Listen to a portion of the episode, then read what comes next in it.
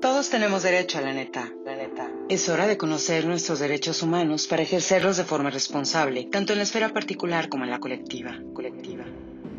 En este espacio, expertos y ciudadanos dialogaremos a fin de tener las herramientas que necesitamos para construir el México que es posible, el México que todos soñamos. Es hora de ejercer ciudadanía para construir Estado. Es hora de que hablemos de nuestros derechos. Es hora de que hablemos derecho. Hablemos derecho. ¿Qué tal? Muy buen día, gente, buena gente. Muchas gracias por acompañarnos en este quinto episodio de la segunda temporada de Hablemos Derecho, el podcast, un espacio en donde los ciudadanos conversamos sobre nuestros derechos para conocerlos mejor y que sean herramientas eficaces para construir el México que queremos. El día de hoy tenemos una invitada muy especial, eh, una voz muy querida en redes sociales, en Twitter, eh, la vemos continuamente dándonos consejos bastante amigables, asertivos, positivos, para cuidar lo que hoy día parece ser un aspecto de nuestra salud que está, eh, pues, que se está tendiendo a dejar de un lado, la salud mental. Normalmente cuando hablamos de salud pensamos en vacunas, pensamos en medicamentos, pero la salud mental es fundamental para el funcionamiento de todos y cada uno de nosotros de manera positiva, tanto en nuestro entorno inmediato como hacia la comunidad. Nuestra invitada es psicoanalista, es ingeniera química y también es psicoanalista, coach sistémico profesional. Participa con el equipo de entrenamiento global WBEX de coaching sistémico y es miembro del Renewal Associates de BAD Reino Unido. Además, está presente en diversos programas de radio, televisión, plataformas digitales, redes sociales. Es columnista en el periódico Excelsior. Quincenalmente se publica su columna eh, en la opinión del experto. Y, por favor, les pido que pongamos mucha atención a esta voz querida de Inge Lacamba. ¿Cómo estás, Inge? Muchísimas gracias por haber aceptado platicar con nosotros hoy. Carla, qué lindo recibimiento, muchísimas gracias. El, honor es mío de estar en este espacio que ha sido creando para educar, compartir. Eh, y ahora pues sí nos tocó el, turno de la salud mental, eh, pero sobre todo muy, muy contenta de estar en este esfuerzo, porque a pesar de que el tema del que hablaremos hoy no es algo que nos tendrá eh, llenos de alegría, sí pienso que el poder hablarlo hace una diferencia en el camino de estar mejor.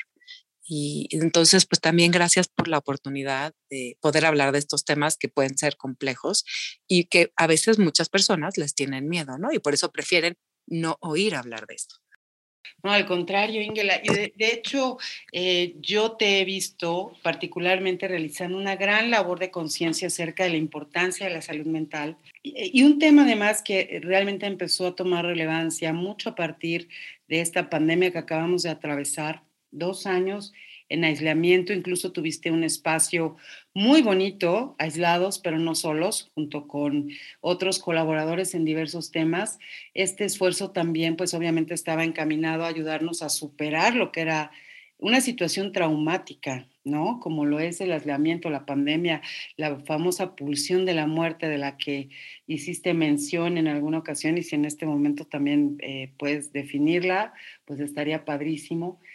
Y em, hoy, después de que eh, pareciera que este tema se estaba poniendo en la mesa realmente y estábamos empezando a tomar conciencia de la importancia de, nuestra, de cuidar de nuestra salud mental, en días recientes, el 25 de mayo me parece, amanecemos los mexicanos con que el secretario Alcocer dice que se van a cerrar los hospitales psiquiátricos, que se van a integrar al sistema de salud, porque al final del día el tema de la salud mental es un tema que se debe tratar al interior de la familia. ¿Es así, Ingela? ¿La salud mental es un tema que debe quedar en familia? No, la respuesta es no, no solo al interior de la familia, tiene que ver con una comunidad y una, una red eh, de apoyo y sobre todo el, vamos a decir, el, grado de enfermedad, ¿no? Eh, y es muy lamentable que haya, eh, pues, que haya hecho una declaración así de simplista porque casi lo que dice es que se quede en la familia y que sea secreto, ¿no? Si te das cuenta, él no habla de las redes integrales de apoyo, porque ¿qué es lo que sucede? En otras partes del mundo quizá están moviéndose para terminar con el tema psiquiátrico, ¿no? Y lo psiquiátrico, no, no, mm, a ver, no con la profesión ni con el estudio de la medicina, por supuesto, ¿no?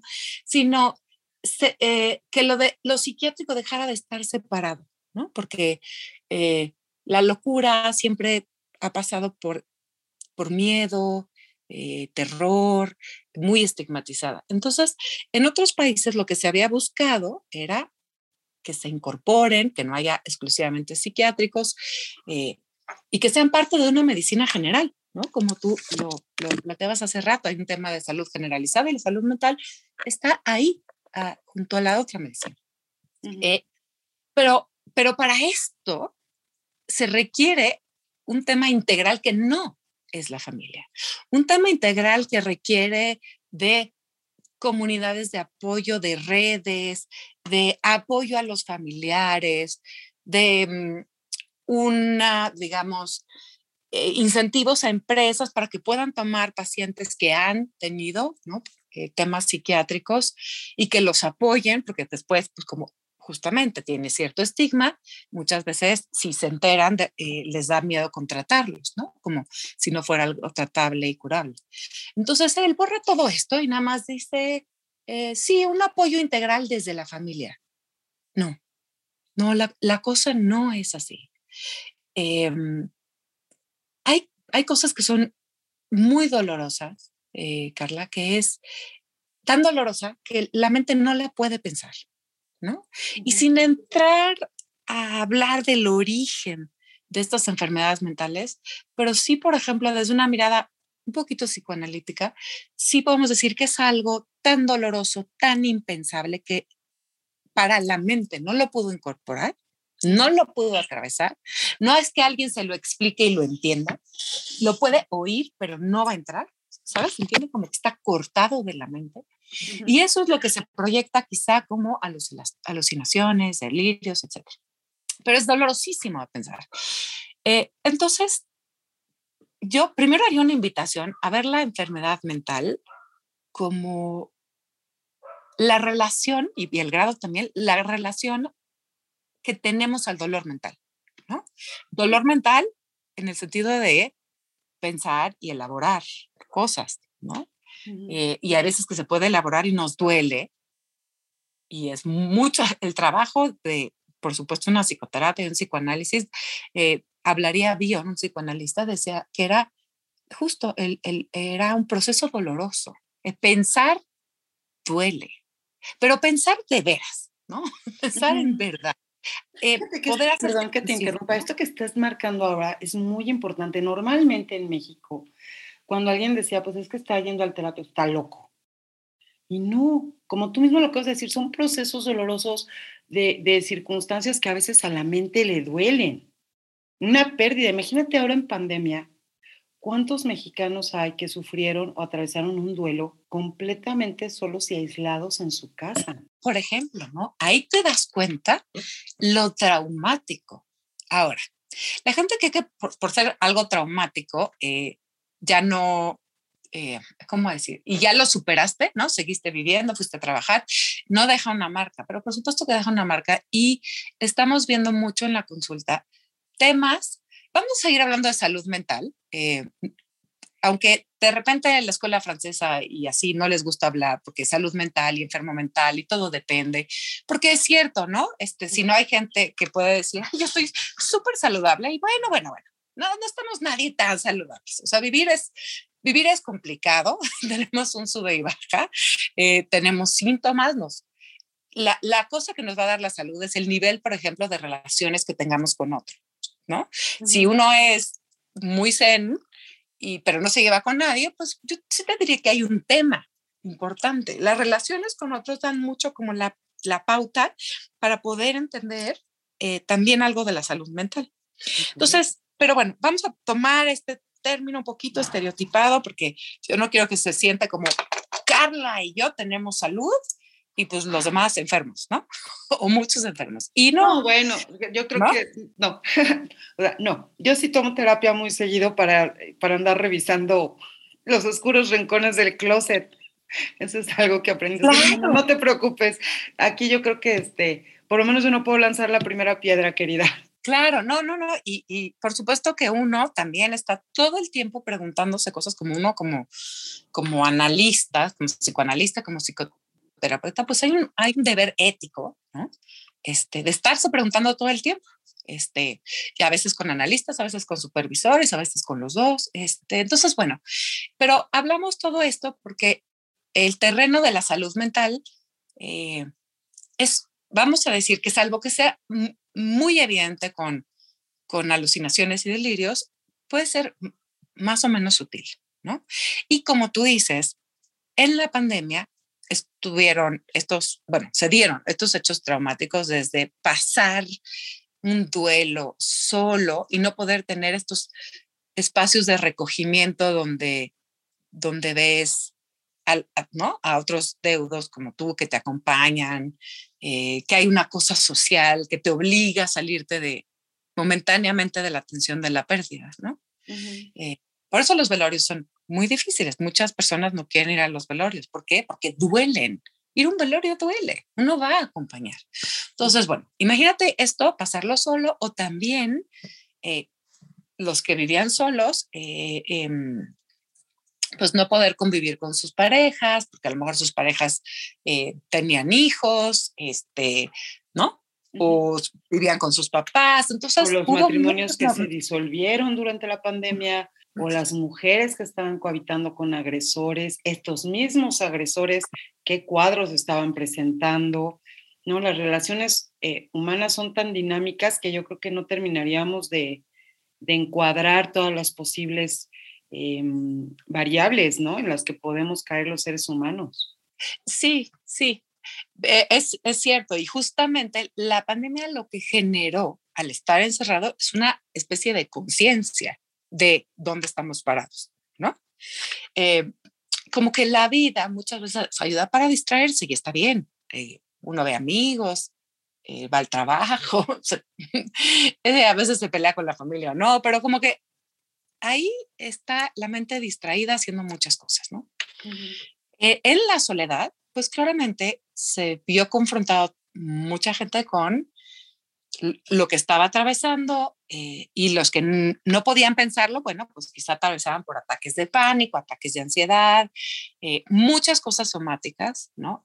Eh, gastritis, dolor de cabeza, insomnio, caerse, tropezar, eso ya no es tan somático, pero bueno, caerse, cierta torpeza de movimientos, o sea, un montón de cosas, ¿no? Entonces, como tú dices, la pandemia hace que hay un cierto grado de conciencia sobre la salud mental.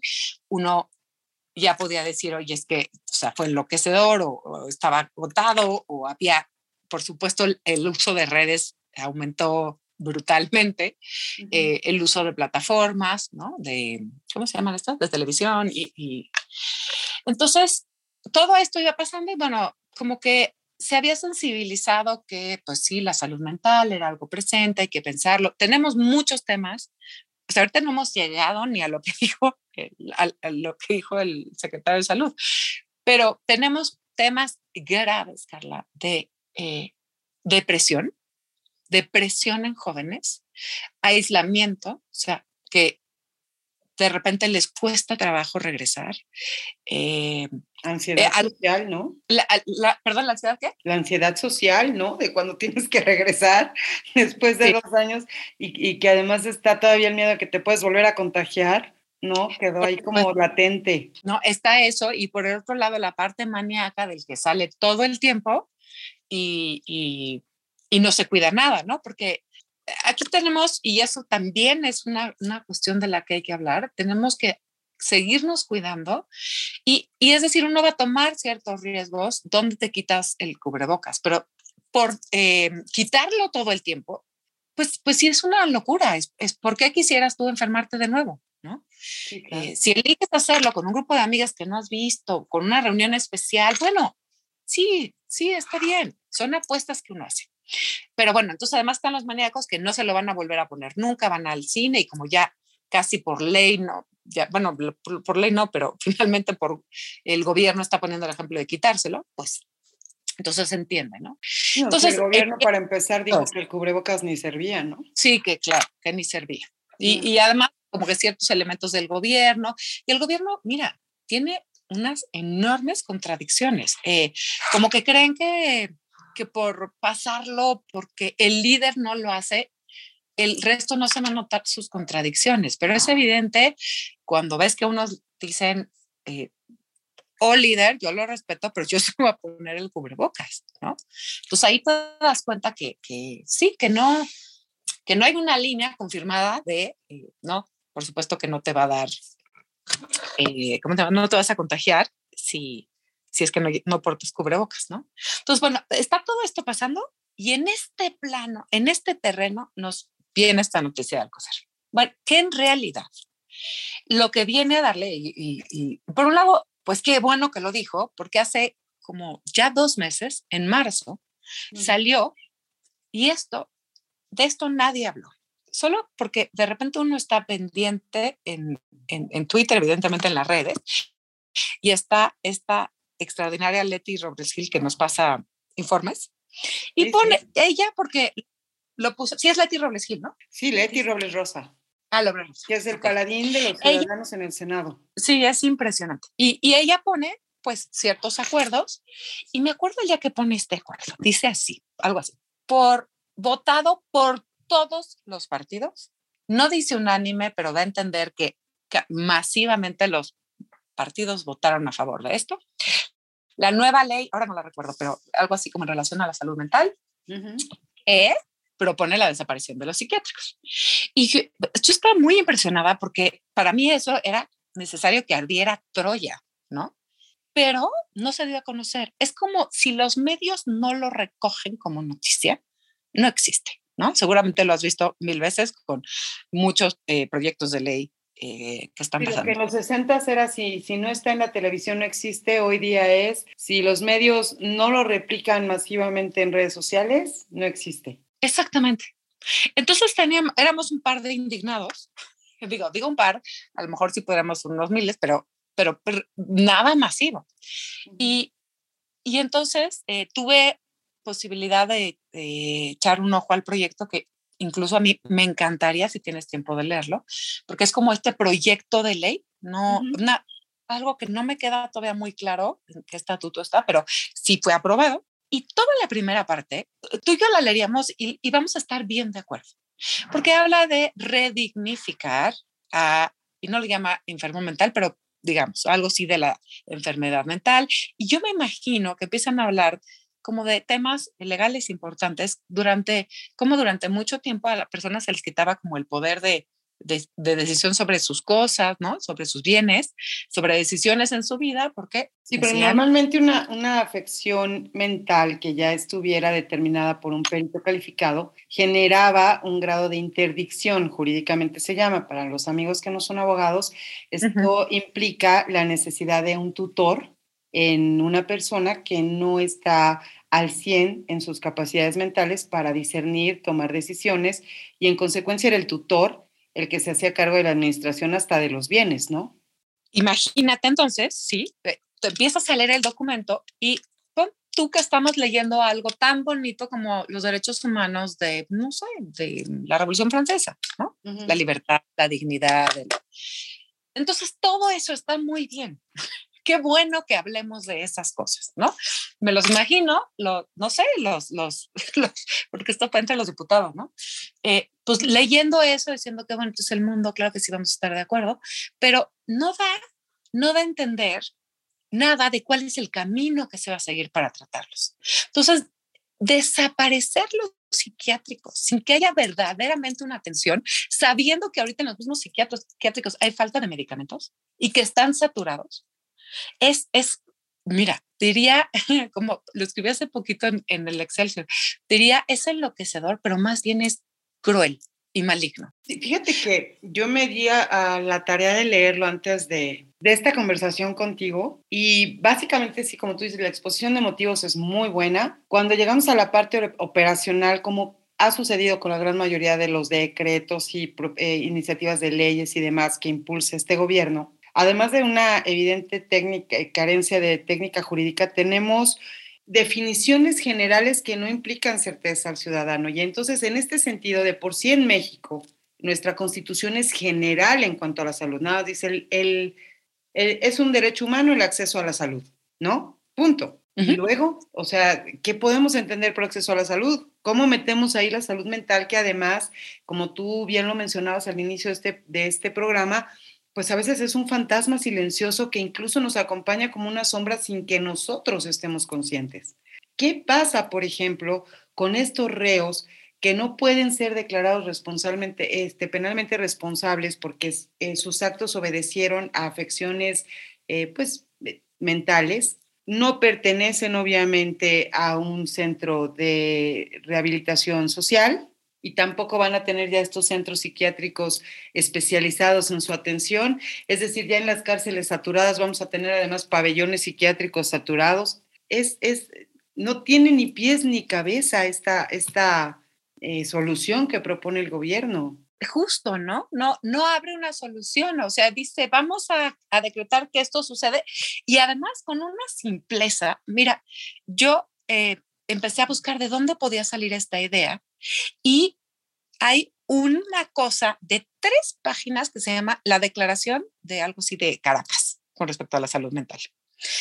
Tres paginitas mínimas donde se reunieron personas de las más diversos lugares, hace cuenta ponen como si fueran 10 países, pero del, del país fue de una persona de Argentina, Mendoza, pero de España fue una persona de la Junta Local, ¿sabes? No, no necesariamente representantes, ¿no? Y la Organización Panamericana de la Salud se va en esta declaración del 97 diciendo que los psiquiátricos no ayudan porque no ayudan a reincorporar a, justamente, digamos, al, al, enfermo, que generan estigma y que además, y yo te puedo decir que este es el truco, eh, según, según este documento del 97, son los que más se llevan del presupuesto de salud ah, mental. Entonces, ah, pues qué cómodo, ¿no? qué, qué chiquita letra, ¿no? Entonces, aquí en México, solo el 2% de la salud tiene que ver con salud mental, ni siquiera con los psiquiátricos, pero decir que es una razón para desaparecerlos, mira, eh, eh, es, es, absurdo, es, es pobre. Yo no sé quién se los presentó a los diputados y por qué ningún diputado dijo, ay, yo, yo quisiera averiguar más de esto, ¿no? A mí me impresiona que no, o sea, ¿quién pudo haber dado esta exposición? Que parece que fue nadie. Eh, y los pudo haber convencido de lo que estaba pasando, de lo que, de lo que en esto consistía, porque uno no tiene que ser experto para, que, para saber que la propuesta de desaparecer los psiquiátricos es muy grave porque, o sea, sabemos que no hay tratamiento eh, para todas las personas que tienen padecimientos psiquiátricos. A veces van de pabellón en pabellón, ¿no? Entrevistaba al, este, al, al doctor, ay, ahorita te puedo ¿no? Y él me decía que la gente va buscando los, los diferentes pabellones, los tienen esperando horas y le dicen, no, no se puede quedar aquí. Pero cuando te digo se quieren quedar, no es, está un poquito deprimido, ¿no? Estamos hablando de cosas como catatonia, ¿no? No puede hablar, no se mueve, no sucede nada. O en algunos casos, que son los menos, y luego también por eso al estigma, a la salud mental, pero puede ser personas que pongan en riesgo a la familia, ¿no? Y en algún acto delirante puede decir, es que, eh, no sé, algo muy doloroso que pasó en esa casa, puede decir, esta casa la tenemos que quemar para que se vaya el mal. ¿no? Ok. Entonces, claro, ese es un, un, o sea, un delirio como o sea, la, la, la, minoría de las personas pasa por ahí. Pero entonces en esos casos es importantísimo. estamos además atravesando. poder contenerlos durante las crisis. Después pasa y se los pueden llevar. Pero si tú no puedes internarlo por el tiempo que se necesite, eh, pues generas mucho peligro. Sí, claro. De hecho, fíjate, hablan, ahora que te estaba escuchando esto, por ejemplo, catatonia o, o, alguien que diga, pues en esta casa entró el mal, en este momento, por ejemplo, yo creo que es un muy buen momento para que todos volteáramos a ver a los expertos como tú, como Vale Villa, como tantas voces expertas calificadas en este tema, porque pareciera que la pandemia nos vino a desatar, ¿no? Estas cuestiones internas. Lo estamos viendo, por ejemplo, en Estados Unidos, la cantidad de tiroteos que se están presentando casi todos los días. Es un país que tiene una historia respecto de la libertad con las armas y ha sido una lucha interna, pero el grado de eh, continuidad del fenómeno, como se está presentando hoy día, es algo que a, la misma sociedad que de por sí ya estaba indignada, la tiene totalmente este, escandalizada. Aquí en México estamos experimentando niveles de violencia inusitados. Los feminicidios se nos han disparado de una manera brutal, los homicidios dolosos. Vemos enfrentamientos, la gente está agresiva en la calle. Es decir, tenemos una pulsión ahí en la psique que se está evidenciando en nuestra conducta cotidiana, en lo que vemos, en lo que leemos, y justo en ese momento, en México, deciden minimizar el tema. O sea, no nada más es, eh, ir en contra incluso de lo que está sucediendo en el mundo, ¿no? O abre un poquito más tus ojos. No tienes que ir a más lejos. Ve cómo se están presentando los números de la violencia intrafamiliar, por ejemplo, en México, como para que decidas que los, las eh, afectaciones de índole psicológica o mental le corresponden atenderlas a la familia. Claro, que la familia... Lo estás creando. Eh, es terrible porque si dejas, mira, si dejas a la familia sola y, y de por sí es el tema de, eh, pues, antes, en lugar de tener los psiquiátricos, que tampoco estamos diciendo que son eh, la última maravilla, tienen cosas como, tienen sus deficiencias, ¿no? Pero decir que desaparecen es dejar solo a la familia, porque entonces, ¿qué van a hacer en las crisis? Van, van a un hospital, los tienen ahí el tiempo que los tengan, les van a inyectar algo durísimo para bajarle, porque finalmente un medicamento psiquiátrico es algo que sí, sí va a ser un, un cambio en la bioquímica del cerebro, vamos a decir en términos muy generales, eh, pero muchas veces es paulatino, ¿no? No quieres un, shock, o sea, eh, eh, el efecto va siendo acumulativo. Entonces, eh, por eso, mm, muchas veces incluso cuando alguien puede ir y le dan un ansiolítico o le dan un, este, antidepresivo, con un psiquiatra, un neuropsiquiatra, el alivio no va a ser inmediato. Entonces le van a decir, vamos a ver cómo te cae en dos, tres semanas, porque tiene que irse acumulando. Entonces ahora tú no vas a tener el espacio para que se estabilicen los pacientes. Eh, y hay que ver si tendrás el medicamento. Sí, mira, yo esta información la busqué. Justo voy a decir que no encontré los datos, pero eh, parece que en la, en la administración de Reagan los desaparecieron las instituciones a nivel federal para, ¿no? Como eh, los psiquiátricos, y las pasaron como a los municipios, ¿no? Pero a las autoridades municipales, quiero decir, como más pequeñas.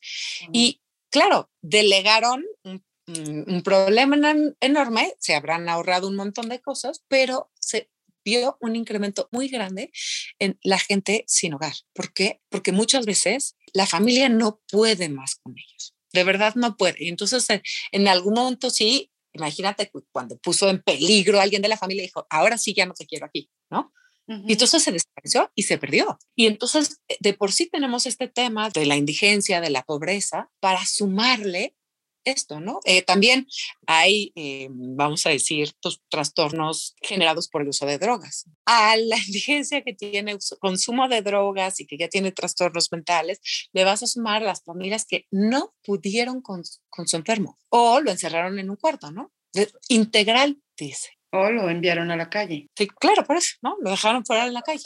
Eh, y, y esto lo dice tan tranquilo, ¿no? Porque he escuchado este comentario que no soporto, pero es esta idea de la salud mental es de los burgueses. No, bueno. Entonces, porque alguien que tiene que trabajar no tiene cómo ocuparse de tener estos problemas como, no sé, neuróticos, ¿no? Sí, es una frase que se le atribuyó a Paco Taibo, me parece. Sí, la, y, y la verdad es que seguro la dijo alguien antes. O sea, está repitiendo a alguien que escuchó así que se creía muy sabio, sabio y dice una cosa así que suena, ay, qué barbaridad. Pero la, el tema es, o sea, sí tiene que ver con el desarrollo de la mente, con el encuentro con el mundo, con las condiciones en que se nació. Hay temas que sí son hereditarios, pero tú lo decías muy bien hace rato cuando describías como las diferentes eh, tipos de violencia que puede haber en los hogares. ¿no? ¿Cómo puede crecer una mente donde el, el, padre o la madre son alcohólicos, donde hay golpes o donde hay gritos, eh, donde puede haber quemaduras, eh, los castigos? Sexual. abuso, ¿no? Entonces, todo eso es un tema social bien doloroso que genera temas de salud mental, pero incluso, aunque uno no viviera en un lugar así, tuviera la fortuna de haber, con los padres, pues, ahí siendo más o menos lo que podían, ni tan buenos ni tan malos, ¿no? Eh, sí, con sus detalles, aún así, hay temas de salud mental. Entonces, es una manera de quitarlo y pues la sospecha es que evidentemente querrán utilizar las instalaciones como eh, centros de salud porque no tienen suficientes centros de salud, ¿no? Entonces estos, pues, ¿qué crees? Están, eh, pues, están construidos, ¿no? Son hospitales. Y entonces nada más es todo, o sea, tendrían que adecuar una parte a psiquiátricos, a una parte psiquiátrica dentro de, de cada hospital, pero también a los otros hospitales que no son psiquiátricos tendrían que adecuar para tratamiento psiquiátrico. Pero, eh, eso es pues, claro. Que, ahora que mencionas todo esto, dices, bueno, de pronto resulta que tenemos 500 médicos cubanos en el país, más todos los médicos que no tienen plaza, ¿no? Entonces necesitamos más centros médicos, quiten los psiquiátricos. Digo, esto no es oficial, ¿no? O sea, esto es algo que de pronto me vino así como a la mente y dices, bueno, es que en temas de salud mental no podemos tapar un hoyo destapando otro. No, no, no, no, no podemos. Además, habría que ver, ¿no? Estos 300 o 500 médicos, ¿qué especialidad tienen? ¿Son médicos generales? ¿Son cirujanos? ¿Qué especialidad tienen, no? Eh, ¿Son epidemiólogos? Eh, ¿Son de salud mental? ¿Son psiquiatras? ¿Qué? Entonces, parece como si uno pudiera traer médicos, como si traer médicos cualquier cosa.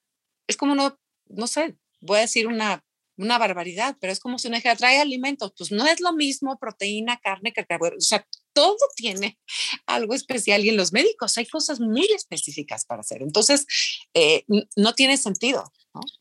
Pero esta idea que podía ser humanista en términos de quitar el estigma sobre la salud mental, que es algo que de verdad sí tenemos que hacer. Sí tenemos como, como sociedad que ayudar o acompañar o tejer una red con estos que cayeron en estos, eh, con temas psicóticos, esquizofrénicos, eh, eh, maníacos depresivos, a veces son cosas neurológicas también. En los psiquiátricos también hay pacientes neurológicos, o sea, es decir, ¿no? Cosas que, que están pasando en, en, el cerebro, no solo con, con, la parte de la psiquiatría, ¿no? Fíjate que, ay, Inge, de verdad, te agradezco mucho porque yo creo que no habíamos percibido la totalidad de la simpleza de una declaración tan grave. O sea, es, es como tan paradójico, ¿no? Eh, eh, toda esta situación. Y me, me, alegra mucho que hayas mencionado que, bueno, eh, es sorprendente que los ciudadanos no nos hayamos dado cuenta de esta situación a tiempo y sin embargo tenemos ya la experiencia de exigirle a nuestros diputados, ¿no? Y tal vez podríamos aún estar a tiempo de lograr algo, yo creo que valdría la pena revisar qué pasó con esta ley, en qué estado se encuentra y en todo caso exigir de verdad que se creen estas redes sociales de apoyo desde el mismo gobierno, porque es un tema que, como siempre, en todo lo que tiene que ver con derechos y con eh, sociedad y colectividad, nos afecta a todos. Una gota va a movilizar a todo un océano. Entonces, Inge, de verdad, muchísimas gracias por, por habernos acompañado el día de hoy, por dejarnos ver realmente la magnitud de esta situación y resta entonces hacer el llamado para que revisemos dónde está esta ley y hagamos el llamado respectivo a nuestros representantes. Querida Inge, ¿cómo podemos encontrarte en redes sociales? Em, en Twitter, arroba Ingelapsi, y en Instagram también arroba Ingelapsi. Y mil gracias, eh, Carla, por dar este espacio, por tratar de llevarme comprensivamente para que no suelte masivamente todo lo que me indigna y me duele y me preocupa este tema. No, de hecho te voy a comprometer para una segunda conversación porque este tema es extensísimo, importantísimo y muy interesante. Sí, nos concierne a todos. Así que mil gracias por la invitación, de verdad. Pues Inge, muchísimas gracias, amigos. Queda en nosotros impulsar esta red social. Muchísimas gracias, Inge, de verdad. Los invito a leer la columna de Inge Lacamba cada 15 días en la opinión del experto a través de Excelsior. Por supuesto, seguir con nosotros en Hablemos Derecho, el podcast de nuestra siguiente emisión. Como bien decía Inge, estamos aún en pandemia, cuídense. Conserven el uso de cubrebocas en espacios cerrados, la higiene de manos y los espero en un próximo episodio de Hablemos Derecho, el podcast. Gracias, gente buena gente. Gracias, Inge. A ti, Carla, querida. Esto fue Hablemos Derecho, un espacio para ejercer ciudadanía que construya el México que queremos. Sigue a Carla Erika Ureña en Twitter, arroba Carla Eurena A, en TikTok, arroba Hablemos Derecho 72, Instagram, arroba Carla Erika y en la página carlaericaurena.blog. Gracias por escuchar. Hablemos Derecho.